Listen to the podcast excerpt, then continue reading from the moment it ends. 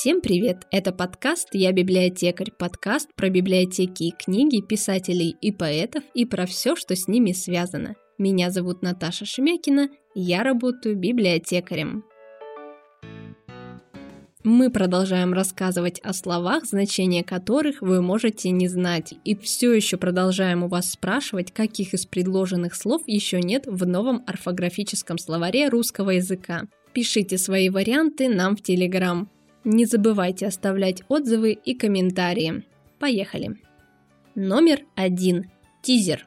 Слово «тизер» пришло в российский интернет-маркетинг от западных коллег. Английский глагол «tease» переводится как «дразнить». Это действие как раз и является основой основ данного вида рекламы. Рекламное сообщение построено как приманка. В нем содержится лишь часть информации о продукте. Сам товар полностью не показывается. В одном из выпусков подкаста «Я библиотекарь» есть так называемый тизер – литературный магнитофон «Крик из-под земли». Слушайте. Меня зовут Маргарет Лири. Мне 10 лет. Ни братьев, ни сестер у меня нет. Есть родители. Они хорошие, только совсем мной не занимаются. Мы и представить не могли, что нам придется разбираться с убийством женщины – Маргарет, сбегай за мороженым. Тизер не является чем-то новым в рекламе. Интриговать и дразнить потребителя научились еще в начале 20 века.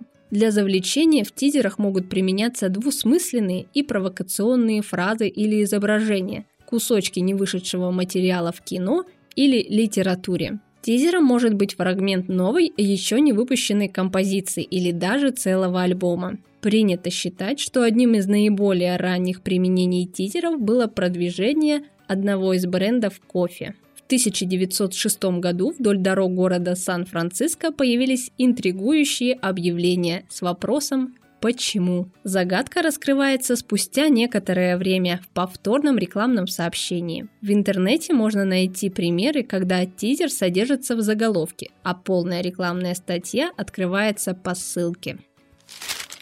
Номер два. Фуди. Кто-то просто ест, а кто-то фуди. Фуди – это человек, для которого еда больше, чем простой ежедневный прием пищи. Он исследует еду, интересуется кулинарными трендами и тенденциями, разбирается в модных ингредиентах и новых ресторанах. Произошло от английского food – еда. На первом месте для таких людей вкусовые эксперименты и наслаждение едой. Для них еда – хобби. Впервые слово «фуди» упомянул американский ресторанный критик и писатель Гейл Грин в 1980 году. Вскоре после этого термин несколько раз появлялся в британской прессе, пока не получил широкое распространение в 1984 году. В России движение фуди только набирает обороты. Это слово практически не используется. У нас появился первый кулинарный онлайн-журнал настоящих фуди. Не меньшее влияние имеют многочисленные кулинарные программы и шоу, такие как «Мастер-шеф», «Адская кухня», Еда, я люблю тебя. Это целая субкультура, которая стала особенно популярна с появлением Инстаграм. Есть даже приложение Фуди со специальными фильтрами для обработки гастрономических снимков. Номер 3.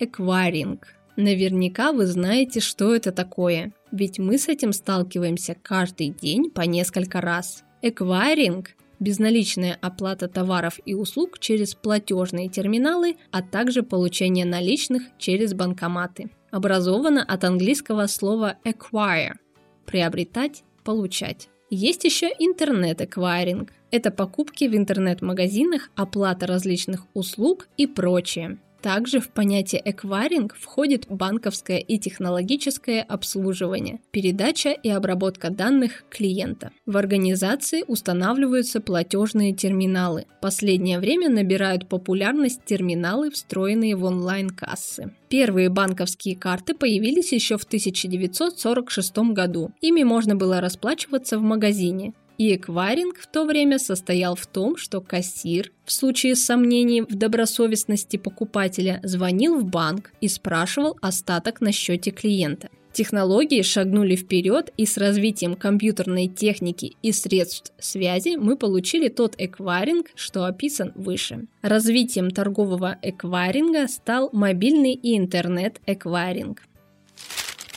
Номер 4. Каршеринг. Каршеринг краткосрочная аренда или прокат машины с поминутной тарификацией. Произошло от английского языка. Каршеринг является одним из глобальных направлений развития экономики совместного пользования, когда население отказывается от приобретения благ в собственность, но продолжает иметь доступ ко всем достижениям научного прогресса, используя их совместное потребление. Услуги каршеринга доступны в более чем тысячи городах и десятках стран мира. В отличие от обычной аренды, каршеринг предназначен для тех, кому нужна машина на очень непродолжительное время, на несколько минут или часов. При этом оплачивается только время использования автомобилем. Сумма счета зависит от того, как долго машина находилась у вас и сколько вы проехали. Одно из главных отличий каршеринга от традиционной аренды автомобилей – это упрощенная процедура. Все действия осуществляются через мобильное приложение на смартфоне, так что пользователю не нужно ехать в офис, подписывать договор и забирать ключи. Попытки создать каршеринг предпринимались уже давно. Традиционные прокаты заработали в начале 20 века. Одним из первых упоминаний считают объявление в газете за 1904 год, в котором говорится, что местный магазин велосипедов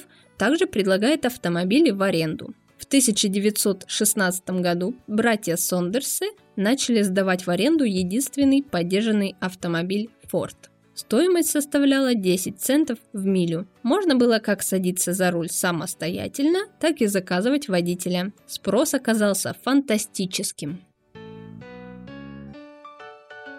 Это был подкаст «Я библиотекарь». Подписывайтесь на наш канал, ставьте лайки, пишите комментарии и до встречи в следующем выпуске.